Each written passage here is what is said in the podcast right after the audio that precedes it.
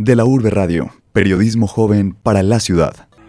Hoy, ¿qué tal amigos? Les habla el pedagogo, el docente, el parcero del popular número 8. Nuevamente aquí compartiendo con ustedes en la clase La Real Academia de la Calle. Donde de una manera divertida, jocosa, pedagógica nos vamos a encontrar y a solucionar darle el significado a todas estas palabras callejeras que escuchamos en Medallo, Colombia, pa'l mundo. Mi nombre es Alejandra Carmona. Él es Robinson Posada Vargas, más conocido como el parcero del popular número 8. Actor, humorista, cuentero, docente, Robinson camina por la vida haciendo humor y arte, contando historias de su niñez, de su barrio como una forma de dar a conocer sucesos reales de los barrios populares de Medellín. Siendo un niño, empezó haciendo trabajo artístico en Manrique con su padre y desde entonces no ha parado. Mi niñez en, Manrique, Manrique Santa Inés, ¿cierto? Toda la vida. Niñez, una niñez eh, acompañada del, pues, del juego de la calle, muy callejero, pero también con, con el trabajo artístico. Mi padre tuvo un grupo de teatro, se llamaba el Grupo de Teatro Las Estrellas, y ese grupo de teatro era con pelados, con jóvenes del barrio. Era un grupo bastante extenso, como 160, 170 pelados que estaban ahí, divididos en varios grupos en danza, en teatro, en música. Habría, había ahí varias, varias cosas, varios proyectos ahí interesantes. Y empecé a participar de, de la actuación con mi padre desde muy pequeño empezamos a, participar desde la actuación. Eh, ellos iban a, pueblos, iban para ciudades con esa caravana, con todo ese grupo de muchachos y tenían varias puestas artísticas, narrativas, escénicas, teatrales, musicales. Y ahí nos pegábamos nosotros a participar de las obras de teatro, ¿cierto? Eh, también arranqué con, con la trova, arranqué trova, después con la poesía. Eh, y, bueno, y del lado del estudio, pues cierto, en la primaria siempre todo acto cívico teníamos que participar con algún evento, con alguna situación en, la escuela, en el, en el colegio y así fuimos creciendo en, el barrio. Gracias pues como al, teatro, gracias como al, arte. Eh, pudimos entender un montón de cosas donde el barrio también lo llama y lo convoca a uno frente a la droga, frente al, asunto de la violencia, frente al asunto de los combos y tales, que conocimos la problemática interna y su, situación, pero que vuelvo lo reitero, gracias al, teatro y, al arte en, sí, pues conocimos la situación, pero eh, nos encaminamos como en otro proceso, nos enfierramos como en otro proceso de encontrar que el barrio Manrique en su época fue un barrio difícil, un barrio problemático, con violencia, pero que también había gente muy, muy calidosa, gente que quería eh, mostrar otro, otro barrio, otro sentir, fuera de la realidad pues violenta que teníamos, había también otro, otra, otras realidades. ¿Cierto? me parece mucho más importantes y más interesantes que el asunto del conflicto. Continuó su proceso artístico al entrar a estudiar teatro en la Universidad de Antioquia y luego en la Escuela Popular de Arte. Cada vez más apasionado por el oficio de contar, inició una investigación teatral y narrativa de la que nació el personaje del popular número 8, el más conocido. Sin embargo, Robinson tiene otros personajes que también son incluidos en sus presentaciones. Uno de ellos es Juaco. Si tú me quieres dejar, yo no quiero sufrir. El guaguancó, la charanca, el son montuno, o la salsa como la conocemos, con mis cartas, las cartas de Juan. Un pasón de las historias de amor y las historias de desamor del barrio, de la calle, de los años 60 y 70. Invitados todos ustedes para que disfruten al sabor de la música estas historias. Bueno, Juaco es un, es un personaje que nace en los años, de los años 70 más o menos, es un, es un sonero, un sonero de, que llega de, de, Cuba, eh, recorre el mundo y llega a Colombia, especialmente a Medellín, eh, y que enamora a través del baile, a través del canto, a través de su piquería y de su, y de su historia, de su narrativa. De hecho, Juaco nace en un montaje que se llama eh, las, cartas, las cartas de Juaco, ¿cierto? Precisamente, donde él es el personaje inicial, le contamos una historia de amor y de desamor por medio de la salsa, del bolero, el guaguancó, la charanga, el son montuno, que aparece esa puesta en escena, de ahí sale ese personaje de Juaco, un personaje muy lindo que nace de las cartas de Juaco, pero que eh, su iniciativa nace desde, desde la salsa. Siempre me ha gustado el, el, bolero, el guaguancó, la charanga, la salsa y las Pienso que la salsa tiene muchas historias para narrar. ¿Cierto? Todas las historias de salsa, lo que escuchamos en la, en la salsa son como microhistorias, las cuales quise llevarlas a la escena para, para, darle su contexto, eh, su contexto real. Eh, historias que me gustan mucho, que no están en la obra, pero que de alguna manera eh, impregnaron para que esa, esa apuesta se escribiera como eh, María Teresa, María Teresa y Danilo, ¿cierto? Eh, Amor y Control de Rubén Blades, Juanito Alimaña, bueno, infinidad, infinidad de canciones que encontramos historiecitas muy pequeñitas, pero que desde la puesta en escena quisimos eh, remarcarlas y, darles como una, una fuerza y, un, y una luz interesante, ¿cierto? Otro de sus personajes es el paisa. ¿Qué tal amigos? Mi nombre es Estanislao, vengo de una familia muy numerosa, hombre, numerosa tan numerosa, tan numerosa la familia mía que cuando nació el último no había nombre que ponerle, pero la sapiencia paisa, la sabiduría popular, el abuelo dijo, bueno, como no hay más nombres, cuando nazca ese último muchacho, me pasan el único director telefónico que hay en este pueblo, yo cierro los ojos, le pongo, abro el director telefónico, pongo el dedo y así le ponemos muchacho y no jodamos más. Pues efectivamente, el muchacho nació, el abuelo cerró los ojos, le pasaron el único director telefónico que hay en el pueblo, él lo abrió, puso el dedo y desde ese día mi tío llama 90 60 02, que tan horrible, hombre. Pero la sapiencia, pues cierto, la sabiduría popular, y no es que nosotros los antioqueños seamos muy mentirosos, sino que el mundo es muy chiquito. Ahí les dejo el trompo en uña, pues. Pues el personaje, las historias de Cosiaca pues nacen ahí y se crean con el, con el personaje el paisa. Retaíla, porque siempre me gustó el asunto de la escritura frente a la retaíla. Eh, es, esa forma de darle, eh, de darle sentido a a una serie de, palabras, de conjunto de palabras, para luego ponerlas en, un escrito, ¿no? Las retaílas parten eh, por medio de esa creatividad que tiene el, escritor para dar una historia con unos elementos eh, dados. Por decir, eh, está, hay varias retaílas, por ejemplo, las retaílas de las enfermedades. Mis señoras y señores, yo no soy de esta ciudad, bendigo la caridad, pase a los doctores, sufro más de 100 dolores, sufro más de 100 dolores, tengo enema de sarampión, un cáncer en el pulmón, tisis, anemia, gastritis, tres granos en la colitis, ataques al corazón.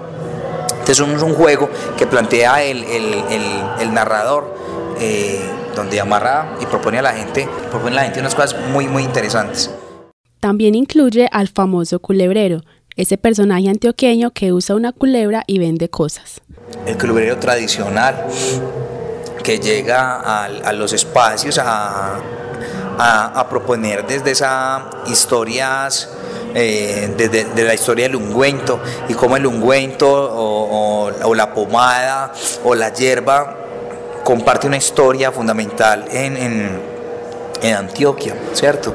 El, asunto de la ruda, el asunto de, de la penca sábila, el asunto del llantel. Bueno, a través de, toda esta botánica eh, llevada por nuestros, por nuestros abuelos y nuestros ancestros, crea una infinidad de historias interesantes donde convoca eh, a la gente y, y, la puesta en escena de abrir la maleta y de contar que hay una culebra Margarita y, habla de su esposa, pero que es Margarita, bueno, y, crea todo un juego literario interesante eh, con el público donde, hemos participado con ese personaje en varias, en varias puestas.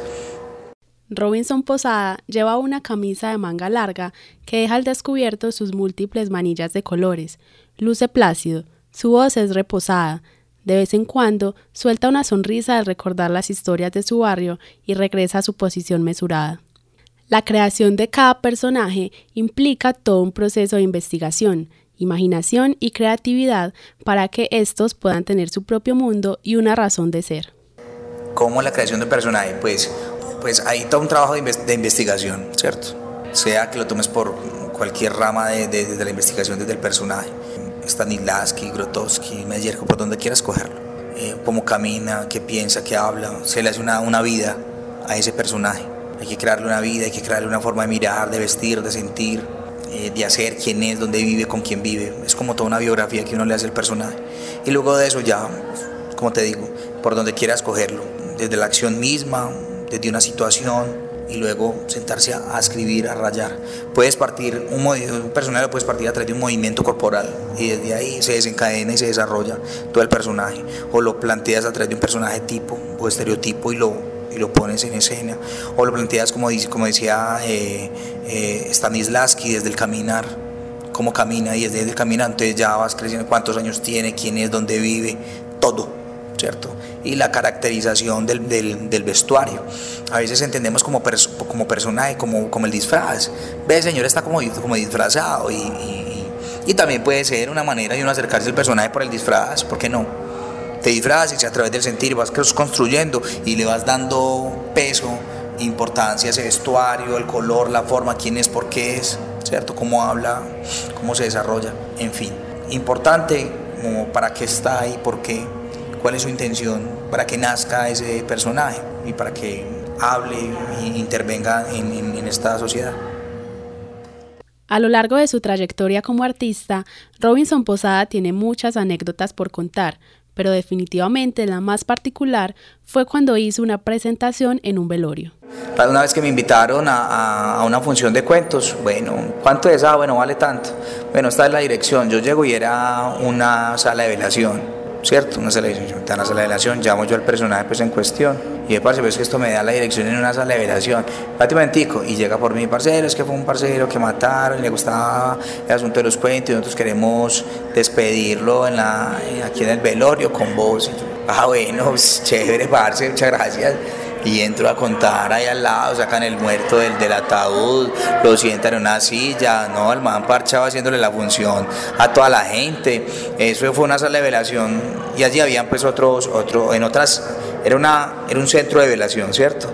Y había como cuatro o cinco salas de velación y yo arranqué a contar, a parcharnos y la gente a reírse y la gente de los otros eh, salones venir a ver qué era lo que estaba pasando y ahí terminamos. Eh, con eh, parte de la mayoría de la gente de las otras salas de velación ahí en ese espacio, escuchando los cuentos y la cuestión, ¿cierto? Entonces, como, la, como la cuentería, como los cuentos, como la, la, la comedia, pues llega a, a distintos espacios. Voces del Barrio es el libro con el que Robinson hizo su debut como escritor. Eh, donde recopilamos las historias que hemos venido trabajando eh, construyendo desde la voz de, los, de la gente de la comunidad, ¿cierto? Eh, un trabajo que hicimos directamente trabajando con gente de los barrios populares, sus historias, sus anécdotas, todo trazado a través de la dramaturgia narrativa. Entonces son, es un libro interesante pues porque eh, hablamos de varias temáticas, violencia, drogadicción, grupos armados, proyecto de vida, en fin, eh, lo cual lo pusimos en escena desde la misma escritura y que ha servido para hacer trabajo eh, con comunidad. Docentes tanto de escuelas, colegios como universidades, les ha servido el trabajo y ha sido un acercamiento interesante. Desde, desde el primer gancho, que es el asunto de la lectura, ¿cierto? A través de la narrativa, como trabajo de investigación. Obviamente todo está eh, verticalmente unido desde el parlache desde esta forma dialectal que hemos venido trabajando con profes de, de la misma Antioquia, profes de la Nacional, desde el trabajo de investigación, como el Parlache ha fundamentado, se ha fundamentado y ha, y ha crecido eh, enormemente a través obviamente de los medios y de las puestas eh, televisivas, pero que el Parlache ha tenido, ha, roto fronteras eh, y que el mismo, esta forma dialectal ha generado eh, nuevas formas de, expresión y que de hecho desde la Real Academia de la Lengua ya hay unas palabras que aparecen desde el parlache, las cuales en ese asunto de tanto uso y de tanto movimiento, eh, la Real Academia las ha tenido que eh, anexar, ¿cierto? Y que hay otras allí que están haciendo fila hace ratico. A mí me ha servido mucho el trabajo de la de este trabajo dialectal que es el parlache para trabajar con comunidad. Hemos llegado al barrio con el libro, con el CD de cuentos, CD de cuentos en parlache, eh, DVD, tenemos ya varios, varios DVDs de varias puestas en escena. la gente lo lleva para la casa, se divierte viendo la puesta en escena y, y hay un cuento como de reflexión, lo que contábamos ahorita, ¿cierto? Cada puesta tiene como, como una intención para dejársela al público. Buscamos que no se pierda eh, a través del libro ese acercamiento de leer, ¿cierto? De poder leer un libro que la familia eh, lo lea compartido, eh, porque encontramos allí en el libro de todo, de todas estas historias que te cuento, y, y, hay un gancho cuando digo gancho hay como una barra interesante con el público. Pelados que no les gusta leer o que no habían leído porque les daba pereza, se han leído y me dicen, uy, parce, no leímos ese libro completo, para estoy asombrado, yo que nunca leo y me lo leí completo. Bueno, entonces es cierto, hay como un acercamiento allí interesante frente, al, frente a ese texto. Su empresa de arte se llama Olor a Barrio. Pues entonces nos movemos en tres, en tres ramas. Una, que es la, la, la rama empresarial que son montajes a la medida, propuestas a la medida. Entonces trabajamos con Bancolombia, con el Cerrejón, bueno, infinidad de empresas a nivel nacional nos dicen necesitamos que nos hagas un montaje, una obra de teatro que me hable de esto, riesgos profesionales, trabajo en equipo, en fin, se monta. Tenemos otro que es el trabajo pedagógico, que el trabajo que trabajamos con instituciones educativas, con universidades, con proyectos con ONGs, en fin, donde hablamos de paz, bullying, farmacodependencia, grupos armados, delinquir no pagan, todo el asunto pedagógico, hacer, construimos todo lo pedagógico. Y está el otro camino que es el camino del divertimento ¿cierto? Decimos puesta en escena para las universidades, ven, aquí, vamos a terminar eh, en esta empresa, queremos cerrarle el año de esta manera, entonces bueno, llevamos el montaje que es comedia, necesitamos que la gente ría, pase chévere, entonces hacemos propuesta con comedia, un, comediante, dos, tres comediantes, dos, tres cuenteros, una apuesta de música. Eh, y tenemos otro, otra apuesta aleatoria que es la esquina del movimiento, laboratorio escénico para la vida que ese es el trabajo que yo hago personal, apasionado con los jóvenes de las comunas de Medellín. Un proyecto en eh, el cual no tenemos ningún apoyo gubernamental o estatal, pelados que han, que han querido dejar las armas o, quieren encontrar o encontrarse de otro camino, entonces el arte como un elemento eh, que permea eh, reflexiones frente a la vida, entonces ahí los tenemos. Una empresa puede ser un solo hombre, pero Robinson la define como... Dar, darle el nombre que quieras, pero es una empresa donde vos sos el, el, el, activo eh, directo y que vos vas a ir a, a, a negociar y es un asunto que hay que darle el carácter profesional, artístico, escénico para poder venderlo, ¿cierto? Porque al final uno a lo, que vende a la gente, lo que vende es emociones y no es un asunto tangible y como no es tangible, no es un blue jean, no es una blusa, no es una camisa, no es, es algo tangible, eh, vos le vas a vender al otro sensaciones y la vas a pasar muy chévere y con esta obra vas a el público va a tener así, va, va a poder entenderlo. Cuando le demos ese nivel empresarial, directo, completo, conciso y que la gente lo entienda, entonces nos van a empezar a pagar lo que es, ¿cierto? Eh, no se va a perratear tanto el ejercicio. Eh, la gente que hace, hace arte como por hacerla sin tener, sin tener ningún estudio, pues les va a tocar ponerse en situación eh, frente, a, frente, a, frente a esto que es pararse en el escenario. Para una gente hablar mierda, para otra gente es ¿cierto? Pero para nosotros que, que, vivimos de esto, que estudiamos esto, vos que los periodistas lo sabes, que estudiamos esto eh, y, y, nos paramos frente al público, tenemos una razón de ser, fuera de lo, de lo pasional, lo sensible, lo escénico, lo artístico, lo ético, es un asunto también económico.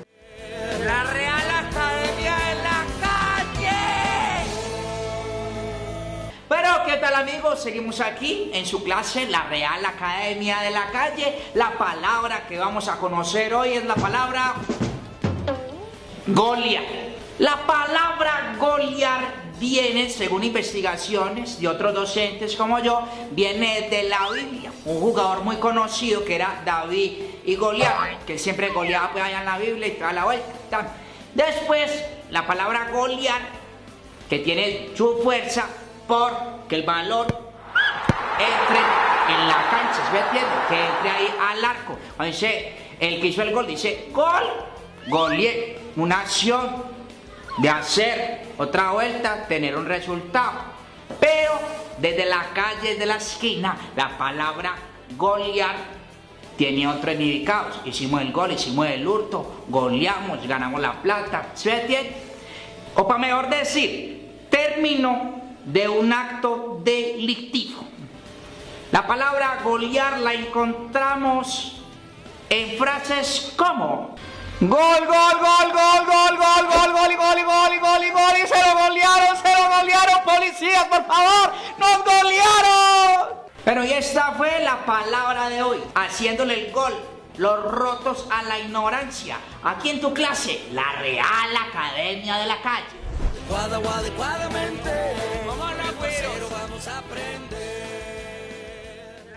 La falta de aprecio del arte por parte de la gente es una de las mayores complicaciones del oficio.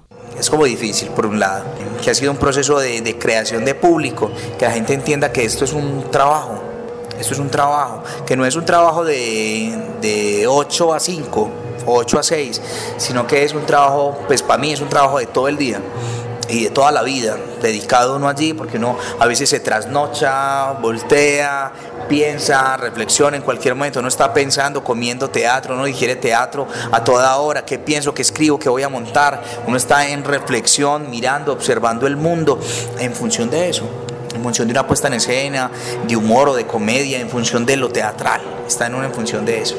El medio empresarial pague lo que debe pagar por una apuesta, ¿cierto? La gente cree que el asunto del arte es como vender, vender naranjas, vender limones. ¿Oíste? ¿Vos qué, qué lo que haces? Ah, no, hacemos eh, comedia o estándar o, hacemos una apuesta de teatro. ¿Cuánto vale? Ah, vale, por decir, vale 5 millones de pesos o vale 3 millones, pongámoslo así. Vale 3 millones de pesos, X, X, dinero. Ah, entonces si eso vale 100 pesos, entonces eh, es una hora, entonces media hora vale 50. Entonces 15 minutos vale, venga, antes deme 15 minutos. No, ¿cierto? La gente es así, eh, o regatea. Esa hora, no, yo no tengo y no tanto. Es que yo le, como invitaba a la gente, váyase para, para los almacenes de cadena a ver si le van a, si, si, si, si vos a la, a la cajera le vas a, le vas a regatear, le vas a, le vas a regatear eh, eh, el, el, el, costo, el costo de lo que vale eso. Es, entonces es eso, como ir haciendo entender a la a la gente la importancia que tiene el arte para el mundo, ¿cierto? Fuera de divertirnos, fuera de pasar a chévere, el arte ha sido una media interesante en el mundo y es ponernos a reflexionar. Entre el paisa, Juaco, el culebrero y el parcero, nuestra conversación con Robinson Posada llegó a su final, dejándonos una idea de la relación entre el arte y la comercialización del mismo. Este programa fue realizado por quien les habla Alejandra Carmona, en la dirección Alejandro González y en la edición David Berrío. Hasta pronto. De la Urbe Radio, periodismo joven para la ciudad.